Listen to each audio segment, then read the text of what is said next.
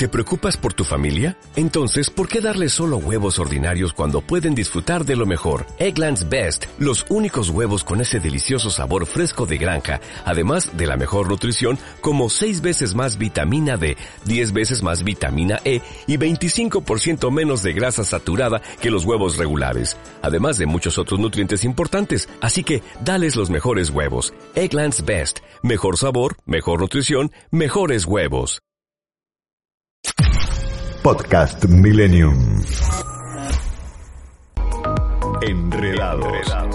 Temáticas actuales que involucran a adolescentes y a jóvenes adultos. Una forma de acompañarlos con una distancia óptima para estar cerca de ellos y guiarlos en su crecimiento. Y aquí estamos en contacto con Silvana Bono, claro que sí, nuestra columnista sí de los viernes que nos ayuda a poder acompañar a los adolescentes, a los jóvenes adultos. ¿Cómo estás Silvana? Buen día, bienvenida. Gracias, Cecilia. Buen día. ¿Cómo estás? Bien, muy bien. Pensando en esto que habíamos hablado un ratito antes de nuestra salida al aire, de la propuesta de reflexionar hoy sobre un momento que cualquiera que tuvo un adolescente en casa, que terminó su escuela secundaria o, o más también, se debate ante la, disyuntiva, las dudas, eh, lo difícil, ¿no? A veces que es encarrilar una elección de una carrera y de manos de esto la orientación vocacional, ¿no? O esa búsqueda vocacional. Vamos por ahí hoy.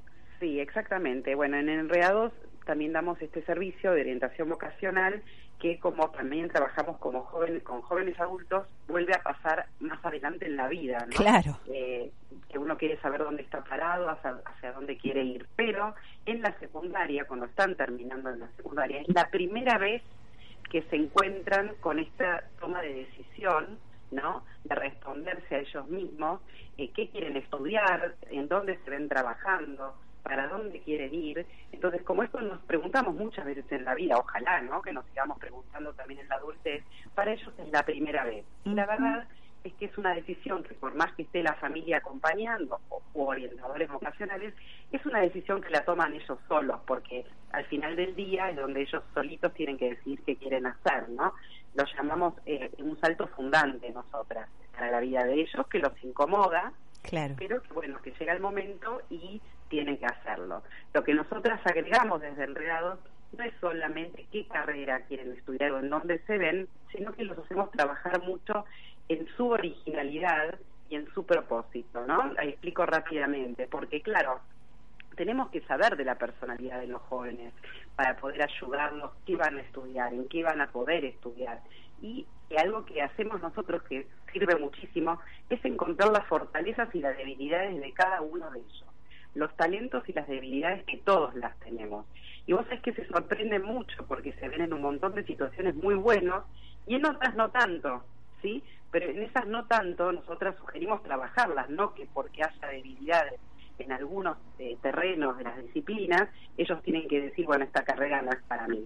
Creemos que todas las debilidades, eh, que ayudándolos al autoconocimiento, como decimos nosotras, llegan a poder hacer un montón de cosas que creían que no eran para ellos. Y eh, sacarle todo el jugo donde sí son talentosos, ¿no? Entonces, bueno, hay que descubrir la originalidad de cada joven y juntos buscamos el propósito de cada uno, con qué soñaron, ¿no?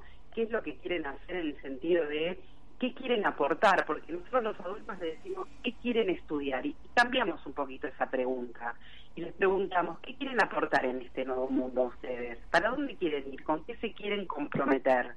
¿no? Y vos sabés que con esta pregunta llegan a saber qué quieren hacer de sus vidas. Mira. Es distinto, ¿no? A decirles que quieren estudiar.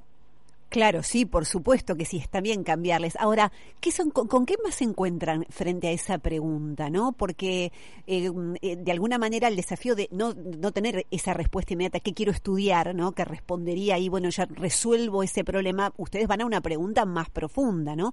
Y esta posibilidad de ir más al fondo, los chicos sienten que la tienen, porque uno generalmente dice a esa edad y después del recorrido del secundario, la respuesta en muchas cosas es no sé, no sé. y la angustia de ese no sé, ¿no? De la incertidumbre de tener que decidir algo que a veces sienten como demasiado definitivo, cuando lleva una vida recorrer el camino de una elección más profunda o vocacional. Exacto, bueno, ahí les enseñamos a aprender a decidir, ¿no? Con los tiempos necesarios que uno llega a una decisión que tiene que ser firme, pero les aliviamos, los aliviamos diciéndole esto no es para toda la vida. Uno no puede hoy construir, diseñar un futuro y nosotros nos vamos a hacer lo mismo dentro de 10 años, dentro de 15 años. Entonces eso los alivia, porque antes vos eh, decidías una carrera y era como muy lineal el recorrido profesional, el desarrollo profesional.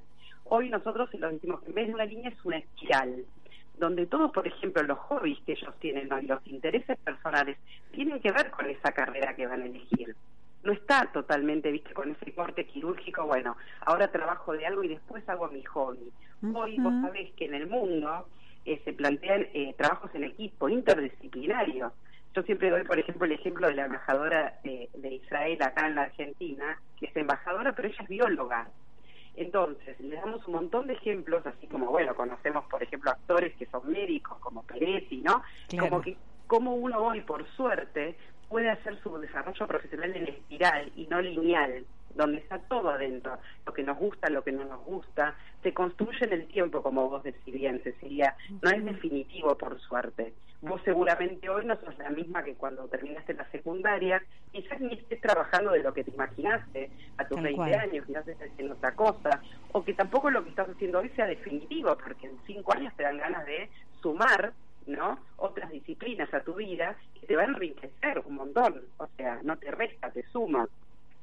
Entonces ellos están frente a un mundo donde pueden hacer de todo, donde pueden hacer más de una cosa. Antes eras arquitecto y no quedaba otra que estar en arquitectura, dibujar y nada más. Hoy los arquitectos hasta forman parte de quizás un gabinete pedagógico en un colegio porque necesitan de de digamos de ayudar a cómo se construyen las aulas para que un espacio claro.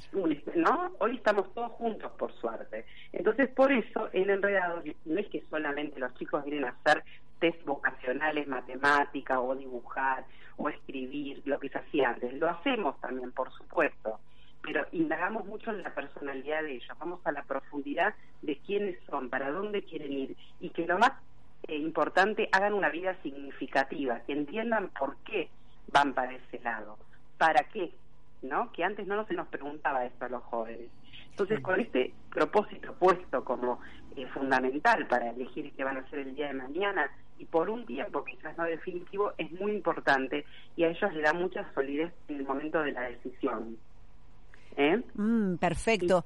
Tal cual, y, poner en estos términos la decisión, ¿no? Que es, es eso, es un camino, no es algo definitivo. Me parece que eso quita un montón de presión y también cuidarnos nosotros los adultos de no transmitir esa presión, porque por ahí venimos esquematizados con esquema, justamente con situaciones viejas de afrontar esta elección, ¿no? Lo que se juega a la hora de, eh, de, hacernos esta primera pregunta, ¿no? Que es mucho más que una carrera. Exactamente, a los de quinto año las familias y los amigos y los tíos con todo el amor del mundo, ¿no? Para preguntar qué vas a hacer y qué vas a estudiar. Entonces, bueno, relajémoslos porque ellos van a decidir, pero es un proceso y es a medida. Esto me gusta dejar hoy eh, este esta herramienta para todos. Las orientaciones vocacionales tienen que ser a medida de quien consulte y quien pregunta, porque no todos los que les gusta dibujar van para el mismo lado, no todos los que les gusta la ciencia van para el mismo, el mismo lado. Esto es irrepetible en cada persona, ¿sí? Por eso la originalidad, encontrar con nosotras su originalidad les va a dar mucha seguridad de quiénes son y para dónde quieren ir. ¿eh? Y es con paciencia y hoy también se puede hacer virtual, que quiero dejar esto claro, porque claro, los de quinto año pueden hacerlo, necesitan hacerlo y bueno, muchos no pueden moverse de sus casas por un tema de transporte público, etcétera. lo hacemos también eh, en forma virtual eh, en horarios que todos podamos.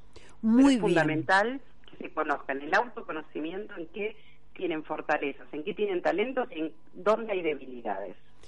Bueno, y después de este primer panorama interesante, profundo también, contanos entonces desde dónde o a qué lugar pueden acudir los que tengan que acompañar o tengan en casa un adolescente en esta instancia, ¿no? Y, compartimos con todos los datos de, de Enredado, Silvana.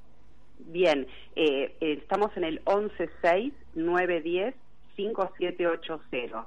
Y para los jóvenes que estén ya en la universidad y estén dudando para dónde, por dónde, tal cual, están también bienvenidos a recibir ayuda de parte nuestra. Está dicho entonces, Silvana Bono, como siempre, eh, que nos acompaña todos los viernes eh, con estas propuestas bien concretas, dejándonos mensajes claros para poder acompañar a los jóvenes adultos o a los adolescentes. Gracias, Silvana, una vez más, gracias. No, gracias a ustedes y buen fin de semana. Igualmente, nos reencontramos el próximo viernes. Hasta aquí, Enredados. Contactanos en Instagram a través de arroba enredados.psi. Podcast Millennium. Here's a little known fact. Almost half of all waste generated in Montgomery County comes from businesses, organizations, and government facilities. Reducing the amount of waste in your workplace will have a positive impact on our environment. It can also save you money on your disposal costs. Reducing waste and recycling at your business is easy to do and is the law in Montgomery County. Make it your business to recycle right. Learn more at montgomerycountymd.gov slash recycle right or call 311.